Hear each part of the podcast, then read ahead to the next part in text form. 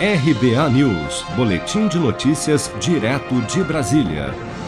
O ministro da Economia, Paulo Guedes, sugeriu em entrevista coletiva nesta quarta-feira na Embaixada Brasileira em Washington, nos Estados Unidos, que o governo federal venda ações da Petrobras em momentos de alta na Bolsa para ajudar a população mais vulnerável para Guedes, a venda de ações da companhia seria uma forma de transferir recursos para os mais pobres enfrentarem a alta nos preços dos combustíveis. Acompanhe.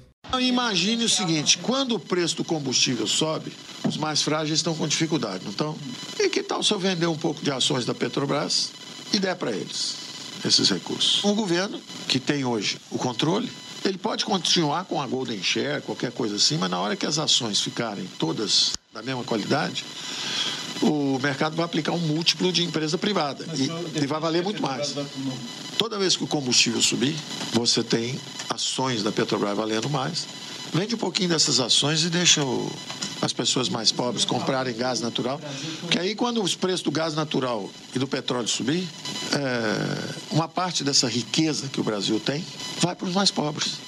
Guedes ainda argumentou durante a coletiva que a Petrobras poderia ganhar valor caso fosse privatizada, mas que também é possível usar os recursos da empresa para melhorar programas sociais sem chegar à desestatização.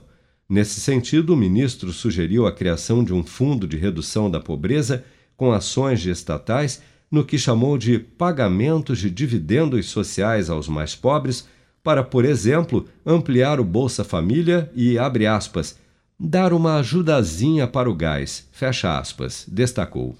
O presidente Jair Bolsonaro já havia comentado em declarações recentes que o governo federal estuda dar um botijão de gás a cada dois meses para os beneficiários do Bolsa Família.